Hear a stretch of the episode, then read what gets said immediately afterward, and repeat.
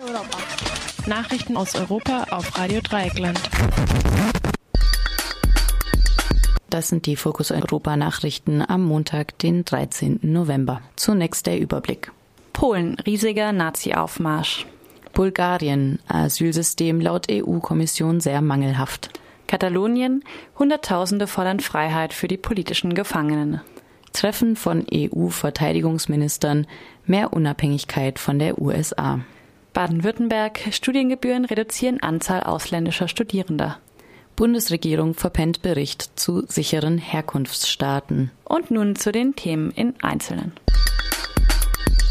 Anlässlich des Nationalfeiertags sind in Warschau tausende Rechtsnationale und Nazis aufmarschiert. Schätzungen der Polizei zufolge sollen 60.000 Personen teilgenommen haben. Die Stadt Warschau spricht von 30.000. Es dürften weniger gewesen sein als im Vorjahr.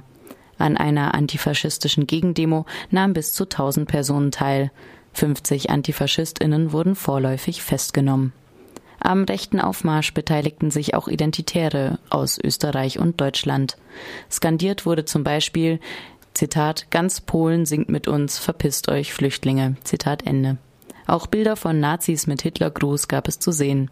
Organisiert wird der jährliche Aufmarsch, der dieses Mal unter dem Motto Wir wollen Gott stand, unter anderem von der faschistischen ONR und der allpolnischen Jugend. Ihr Sprecher erläuterte, wir sind keine Rassisten, sondern Rassenparasiten. Das ZDF sprach in bestem Neusprech von Einwanderungsskeptikern der Generaldirektion Migration und Inneres der EU-Kommission mahnt, wie ProAsyl berichtet in einem Brief an das bulgarische Innenministerium, dringend umfangreiche Verbesserungen im Asylsystem an. Bereits angemahnte Verbesserungen würden durch Bulgarien nicht umgesetzt. Insbesondere wird die Unterbringung und der unzureichende Schutz von unbegleiteten Minderjährigen kritisiert. Die Bedingungen in den Aufnahmezentren seien schlecht, vor allem die Verfahren zur Identifizierung besonders schutzbedürftiger Personen funktionieren nicht. Die systematische Inhaftierung von Flüchtlingen widerspreche der EU-Richtlinie über die Aufnahmebedingungen für Schutzsuchende. Die Gesundheitsversorgung sei schlecht und der Zugang zu rechtlicher Beratung kaum vorhanden. Die EU-Kommission kritisiert zudem die bulgarische Anerkennungspraxis gegenüber afghanischen Schutzsuchenden. Ihre Anerkennungsquote lag im EU-Durchschnitt im Jahr 2016 bei 56 Prozent, in Bulgarien jedoch nur bei 2,5 Prozent. Immer wieder widersprechen auch deutsche Verwaltungsgerichte Abschiebungen nach Bulgarien aufgrund der dortigen Verhältnisse für Schutzsuchende. In Baden-Württemberg sorgte kürzlich ein Fall für Aufsehen, bei dem ein afghanischer Flüchtling rechtswidrig von Tübingen nach Bulgarien abgeschoben worden war.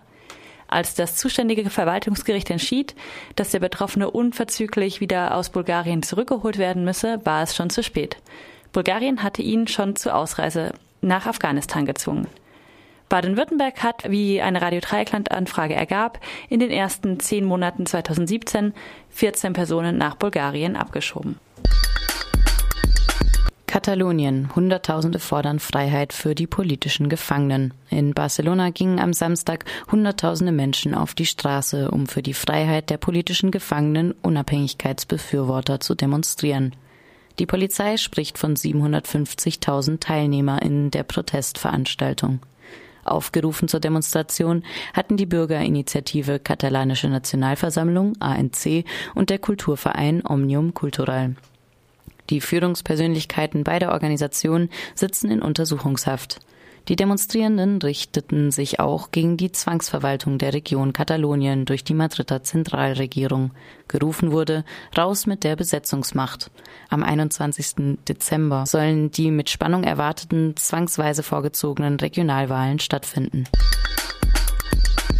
Die bisher vorliegenden Zahlen lassen darauf schließen, dass Auswirkungen der Studiengebühren für Nicht-EU-Ausländerinnen und Ausländer sowie für das Zweitstudium spürbar sind erklärte die Prorektorin für Studium und Lehre der Universität Freiburg. In ganz Baden-Württemberg ist die Zahl der Neueinschreibungen von Studierenden aus dem Nicht-EU-Ausland bisher um etwa 26 Prozent im Vergleich zum Vorjahr eingebrochen. Grün-Schwarz hatte Studiengebühren für Nicht-EU-Ausländer von 1.500 Euro pro Semester beschlossen. Die Einnahmen aus den Studiengebühren sollen zu 80 Prozent in den Landeshaushalt fließen und lediglich 20 Prozent der Hochschule zugutekommen. Die durch den Studierendenrat unterstützte Musterklage gegen die als diskriminierend bezeichneten Gebühren läuft. Treffen von EU-Verteidigungsministern, mehr Unabhängigkeit von der USA. Beim Treffen der EU-Verteidigungsministerinnen verpflichteten sich alle teilnehmenden Staaten zur kontinuierlichen Erhöhung der sogenannten Verteidigungsausgaben. So soll durch die Verteidigungskooperation PESCO die strategische Autonomie gesichert werden, was bedeutet, dass man mehr Unabhängigkeit von der USA anstrebt. Wenn nötig, wolle man auch, Zitat, allein handeln können.